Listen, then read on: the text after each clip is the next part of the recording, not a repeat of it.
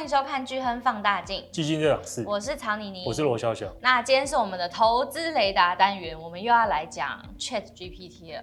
对，那虽然说我们正常这个单元都会搭配一篇投资雷达，嗯，那可是这一这一集，我觉得你可以参考我们上上一次的投资雷达了。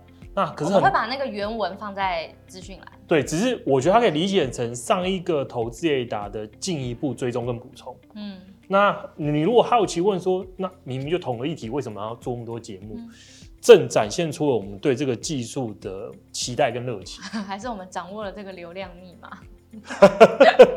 没有，我说真的，我觉得这个东西真的是一个很惊人的发展。嗯嗯，好，那你今天要讲什么？其实我们上一次，我们上一次讲 ChatGPT 的过程之中，当然有讲一些我们认为未来发展方向跟谁受惠嘛。嗯。可其实缺少一些很明确的量化。嗯。什么叫量化？就是到底它真的帮我们生产力带来多少增加？可是已经有人开始针对这类去做实际的研究。有出乎我意料之外，非常的快。有一篇论文呢，它还是 working paper，还在还还还在进行中。嗯。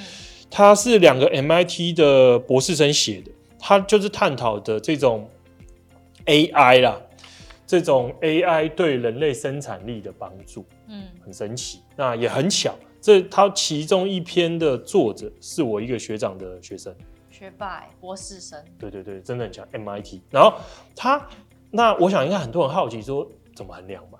嗯，而且因为现在才刚出来啊。对，它是它是就 AI 还是就 Chat GPT？Chat GPT，因为它当然以当把 Chat GPT 当当代表嘛，嗯、就可是现在又还没有一个时间，他怎么去？很神奇，他他做的很简单，他找了四百四十四个，就是很诡异，就是这作者作者是。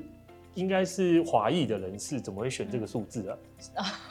就很不吉利。就跟西方人不会找六六六四十四个人。那因为 ChatGPT 大部分是对于文字的嘛，所以他找四百四十四个比较偏向文字工作者。那谁是文字工作者？你讲有写记者，记者嘛，就是产产文案的人，然后做行销的人，然后有做那个商标申请的人，嗯，那反正就是以写文字人为主的四百四十四个人。然后他把这四百多个人就分两组嘛，一个是实验组，一组对照组嘛。嗯、然后一组的人给他们 ChatGPT 去做使用。嗯，啊，当然会分两阶段，因为为了比较这两组人是相似的，所以这两组人都问题分成两题。所以我回答第一题的时候，没有人用 ChatGPT。嗯，那在第一题到第二题的过程之中，实验组的人就被告知说，介绍什么是 ChatGPT，教他们怎么用。嗯、那第二题的时候，你可以选择你要不要用了。所以实验组在第二题的时候，就很多人就会选择去使用 ChatGPT。那逻辑上很好理解嘛？假设这两组人回答第一题的分数或是品质都差不多，那加上他们两个的各个变数也都差不多，就显示着这两组人应该是一样的，的应该是类似。那为什么会造成回答第二题的差异？就是 ChatGPT。嗯，应该很直观嘛。所以他就直接去比较说，那 ChatGPT 到底带来了什么改变？嗯。这就是这篇论文。那我们先讲结论哈，非常惊人。很多人引用，那其实都引用不部分正确，部分错。真正惊人在这，他去针对，因为大部分是文字写作嘛，所以他就先先针对说，他帮助他减少多少写作时间。哦，有使用却应该说实验组，他的写作时间减少了四成，快四成。哦，减少四成哦，减少四成哦，这是这是那个时间。那、啊、另外是品质嘛，嗯，因为我有可能我写的时间变少，可我品质更烂嘛，因为大家都说是唬烂产生器，所以所以如果我的品时间减少四成，品质也减少四成，啊，没有意义啊，嗯、代表说我的产出的品质每分钟产出多少品质是一样的，嗯、他就会看品质增加快两成，增加哦。对，增加是哦，品质，所以不会因为使用 Chat GPT，所以品质略低一点点。我们反正我们等下慢慢跟大家讲完这件事。我们先先讲最后的结果，品质加两成。很多人听了都会觉得，哦，品质加两成，时间减四成，所以是效率增加六成嘛，对不对？哦哦哦，你不用哦，反正反正这样是错的啦。我只要跟你讲，这样是错的。对对，因为因为因为其实它它可怕的是在它的分母端的时间等于变零点六。就从一一变零点六嘛，因为少了四成时间嘛。那品质是四变一点二，所以其实以效率来讲，它效率是两倍。哦，嗯，成长一百 percent，嗯，一百 percent 是非常可怕的。就像你现在，你可能一个礼拜可以写一篇文章出来，对，一百 percent 你一个礼拜可以写两篇文章，这件事情是不是不要让总经理知道？没有，这是会善用嘛？那它不见得可以帮助我们提升生产力啊，这只是这篇论文说的嘛？对啊，我只是举例，所以这是非常惊人的一件事，生产力提升提升了一百个 percent，而且更惊人的是什么？更惊人的是，我们如果仔细去看一下使，就是有使用 ChatGPT 跟没有使用 ChatGPT，你会发现说，使用 ChatGPT 之后，使用的这群人写出来的文章的分数差距收敛，嗯，就原本。这是原本这这两百多个人哈，原本这两百多个人的话，很有可能最厉害的人他的文章写出来分数是五分嘛，嗯、很烂的人写出来可能只有一分，差了四分。那当这两百多个人都用了 ChatGPT 之后，文章差距五分的可能还是五分，一分的可能变四分，差距就变只有一分。是代表他们，因为他们都是用同一套东西，这个意思。对，就是 ChatGPT 啊啊！当然，每个人不同的问法会给出的东西不一样，所以也取决你问的技术嘛。嗯。可至少说，有这个工具跟没有这个工具相比，这个工具帮能力者之间的能力差距缩窄啊，这个东西我觉得就有点可怕。嗯。因为为什么为什么会有薪资差距嘛？因为每个人生产力不同嘛。对。那生产力高的人，他就获得更高薪资嘛。嗯。那这样就会有薪水的差距、所得的不公平、所得的问题嘛。嗯。那如果一样工具，帮助收敛了能力的差距，那就代表大家的心智的差距会被收敛。嗯，啊，这个对于我觉得对有些人是好消息，有些人是坏消息啊，因为所得是相对的。嗯，所得不是绝对的，就是你赚一百块、一百万、一亿都没有意义，重点是别人赚多少钱。对，嗯，你赚一亿，别人赚十亿，你还是觉得你很可怜。嗯，所以所得的收敛之后，原本高所得的人应该是不舒服的。嗯，可是原本低所得的人应该是很开心。就代表最低就是一些低。低所得的人更有帮助啊？呃，应该说，在这个实验里面，原本写作品质很低的人有帮助。嗯，对对。那以逻辑上来推论，对这些人的所得应该有帮助。嗯，所以这是一个嘛。然后，那另外很很有趣的就是，它应该也可以帮助减少某些职业的进入性门槛。因为我假设说以，以以商标撰写为例好了。嗯。原本商标撰写的人一定要有很深的知识嘛，嗯、一定要知道这格式，我知道这东西怎么进行，所以很多人可能根本想要加入这个行业都没办法。可是如果有 ChatGPT，可能原本进不了这行业的人现在够格了。嗯，所以很多行业就会迎来劳动力供给的改变。嗯，就原本因为薪水的高低取决于这个职业的供需状况嘛。假假设以以软体工程师为例。就是因为需求远大于供给，所以软体工程师还有加上他们的产，他们的那个附加价值很多，所以他们的薪水才这么多嘛。嗯，那如果今天软体工程师的供给突然暴增了两倍或三倍，至少对于他们的定价，就是去争取雇主加薪的议价能力就下降。嗯可是是不是等于他们薪资会减低？也不一定，因为同时呼应的是因为他们生产力的变化。嗯，因为如果他们的生产力全部都大幅增加，那确实公司也会因为他们生产的东西变多，所以薪水可能还是提高的。只是我们刚才提到的那相对的概念会会变化。嗯，就是原本这社会里面只有五 percent 的人赚异常高的薪水，现在可能变十、十五、二十 percent 赚异常高的薪水。那这些原本你在财富前段班的人就会觉得好像没有那么前段。啊，可能就牵扯到财富的相对跟绝对概念，这，这真的很惊人呢，因为感觉这份论文应该是有被低估的吧？因为现在 AI 的那个就是还没有发展到这么成熟啊，可是它现在就已经可以提高这么多生产力了。我觉得跟你的看法其实反而不太一样，这份论文有可能被高估，因为它针对这四百四十四个人就是特别的职业，它不是针对所有人啊，不是所有人都有能力去应用 ChatGPT 加入某些行业，或是增加大幅产值。因为以种田为例。请问 ChatGPT 可以让我原本一个月产一百根小小黄瓜变两百根吗？不行嘛。嗯，所以它是针对了，它特别选那个行业，现在应该直接会受益的行业出来做研究。嗯，对。啊，可是单纯以这些行业来看的话，效果真的是非常非常惊人。然后另外一点，它针对的就是它到底怎么怎么帮助这些人嘛？嗯。就单纯只是对对，他到底帮他做了什么事？他后来做结论，他把他把假设写一篇文章，不管什么类型文章，他把它分成三个阶段。一个阶段叫做脑力激荡，嗯，我要先想好我要写什么，我要先想好我要写什么题目有架构，我才能写嘛。所以这是脑力激荡。第二个阶阶段就是大大大概的拟草稿，第三阶段才是把它写完，就是把它编修啊，编修成正式的一个文章。大家去看一下哦。实验组跟对照组相比，到底有 ChatGPT 是帮我们在什么阶段增加时间或减少时间？那他去看之后发现很有趣哦，他帮我们大幅减少时间的是那个。就是那个草稿撰写中间的那一段，对，内容产生，因为很简单嘛，因为因为你看也破破题，也就讲到这个东西其实给很多给乱七八糟的垃圾出来，嗯，他给的并不是这么正确，嗯，所以什么是合理用法？合理用法是你给他很明很明确的说我要写什么，你帮我写什么，嗯，我甚至可以直接跟他说，我这一段的我这段内容是探讨美国的就业率跟。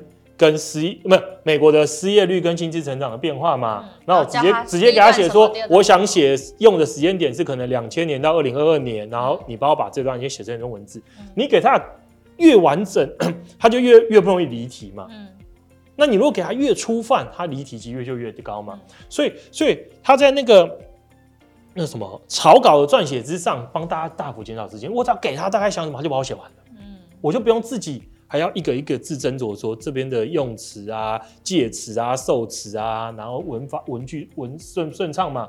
我大概写完之后，我再进入最后的编修、最后的完稿这段阶段，我才投入比较多时间。所以它造成的并不是说取代我们所有工作内容，它是帮我们工作的一部分的所需的时间减少，然后增加了我们在最后完成阶段的一个时间。嗯，这点，所以我觉得，我觉得这一类。A I G C 啊，或是未来这种 A G I 这些东西，它其实会是很了不起的一件事。只是，只是它必须要你要使用者要有正确的认知，就你要知道它能帮你做什么事，怎么使用，跟怎么使用它。对啊，就像你说那个个人电脑，然后那些办公办公软体的普及之后，有所有人都受惠吗？没有啊，像很多人他根本不用 Excel 啊。嗯他根本不会 Excel，所以他没办法做一些高附加价值的工作来大幅增加薪资。我觉得他就很像，这个东西很好用，你还是要会用。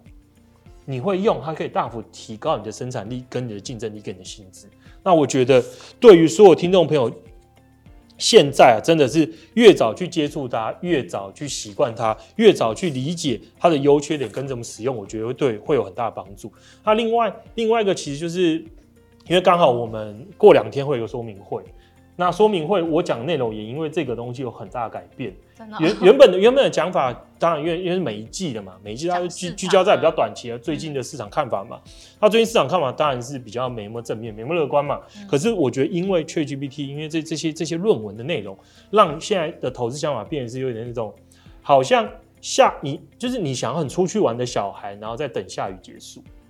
你知道现在是下雨没错，现在不应该出去。可是你知道，一旦雨停了，你就可以瞬间冲出去玩，因为因为你对人类的未来的经济成长跟发展的看法变得超级无敌乐观，认为说只要这一波修正结束，未来迎接你的可能是十年的超级大牛市。嗯，因为这种超级大牛市的涨法，可能就一九九零年代到大康 bubble 破灭之前的那种疯狂涨势。那至于为什么？因为我们刚才提了嘛。尽管是针对特定的职业，它的生产力增加、效率增加一百个 percent，嗯，超惊人，这非常可怕。这个这个成长幅度比当初工业革命带给我们的影响还要巨大。嗯，那当初工业革命带给我们影响已经非常夸张，就是原本原本从矿坑挖矿要把要把水排出来的蒸汽机，然后大家发现这个蒸汽机可以应用在各个地方之后，带给所有人类文明瞬间发展。大概疯狂在想蒸汽机可以用在哪？嗯、我可以拿去帮我帮我弄那个什么处理棉花嘛？我可以把它把它装在车上变成火车啊？那我可以帮他帮我运东西，从很远离远离港口的地方运到港口，那整个改变我们的各种应用，我们的货物的分配生产体系，然后让人类文明突飞猛进嘛。嗯那现在我觉得我们就是一样，它就像一个蒸汽机，它出来了，大家看到它对于某些领域应该有很大帮助，可是大家都在思考说它到底还可以用在什么地方？嗯、那我觉得它用的层面会非常非常多，会越来越广。那当很多越快用，然后用的越好的企业。跟别人的差距就会变越大，它的获利就成长越快。那如果以国家角度而言，就像是当初英国率先开启的工业革命一样，英国的经济成长跟后来的地位就远大于其他国家，就是在于这个。那你当然你说这个东西会会有赢家或输家嘛？像当初英国开启了工业革命，那这种棉花生产这种纺织品的效率大幅提高之之后，对谁的冲击很大？对于一些没有用这个技术落后国家，还用人手工在编的，根本就打不赢他。嗯，基本上被倾销就打败了。所以接下来有一些不懂得使用这些 AI 的。对，你觉得差距越拉越大？对，因为因为我昨这几天也看到另外很惊人，是因为那个 ChatGPT 嘛，它为了因应像是 Meta 这些也开始积极在发表类似的 LLM 这种大大大大量大语言的模型之后，它为了为了拉开那个护城河，为了减少为了减少日后的竞争，他把它的价格大幅降低，然后公布它 API 给大家用嘛，然后就所以网络上有非常多的一些应用，其中有非常扯。过往翻译书籍很贵，一一本英文书要请一个专门一个中文翻译嘛，一个字，然后一个字一个字算钱，而且不是什么几天就翻完的，可能要好久一段时间。对，那有人就把 ChatGPT 的这 API 写了一段程式码放网络上，你套用这个 API 之后，他翻了一本书，四个小时，然后八十块。所以那些翻译的人员基本上。真的非常可怕，而且他说翻译出来品质，当然百没有百分之百全对，他说精准率很高。可是你大概就一个人类翻也不会百分之百对，你大概就一个普通人，大概看一下顺一下就结束。其实就是一样的成本，最后校稿其实是一样的，本来就都要。对，所以非常可怕。所以我们认为说，所以这只是一个例子嘛，因为它就像是蒸汽机，还有很多的产业，很多的工作在探寻怎么使用它的可能性。它一旦使用上它之后，那个生产的爆发力就非常的离谱，非常的可怕。那如果你是刚好站在天平的两端，是被淘汰的那一端的话，你就要该思考是我要怎么快速应用它，从我是手工织棉花的人，变成我用利用蒸汽机做纺织品的人，我加入到这一边，我才不会被淘汰，我才可以享用到更高的生产力跟更高的薪水。像假设我原本是一个翻译人员哈，我赶快用它。哦，我我现在就可以快速切入这市场，我直接跟跟那个我的厂商说，哦，我现在翻译书的时间可以降多低，成本降多低，赶快把把生意跟市场抢下来。嗯嗯，好，就感觉接下来会有一个大革命的感觉。对，所以我觉得呼应我那篇投资给大家写的，千万不要傻傻的认为运河跟铁路在发展的时候，投资运河铁路是好的概念，绝对不是这样，会受惠的是。运用运河跟铁路来增加自己生产力的公司或产业，才是真正的赢家。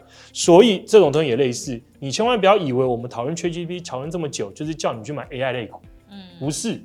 我们讨论这东西，跟你讲的是，你要想的是什么产业可以应用它，大幅提高自己的生产力。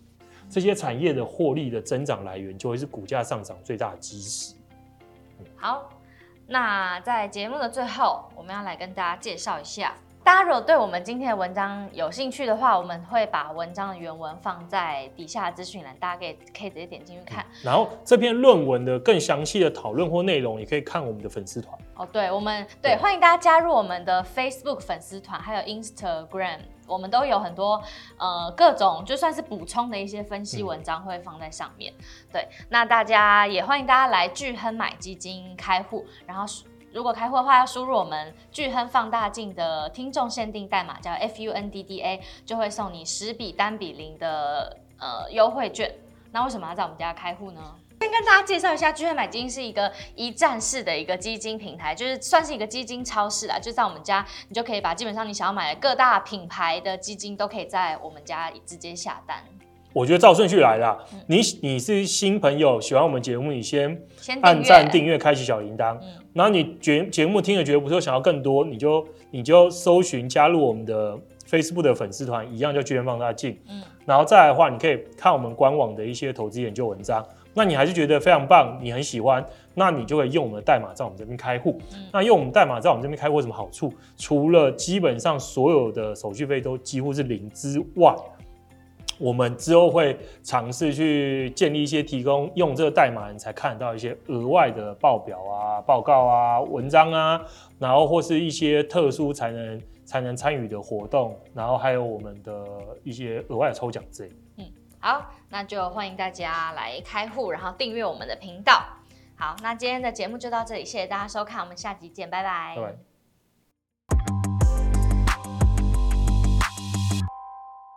投资一定有风险，基金投资有赚有赔，申购前应详阅公开说明书或投资人须知。本公司经主管机关核准执照字号为一一零金管投顾新字第零零八号。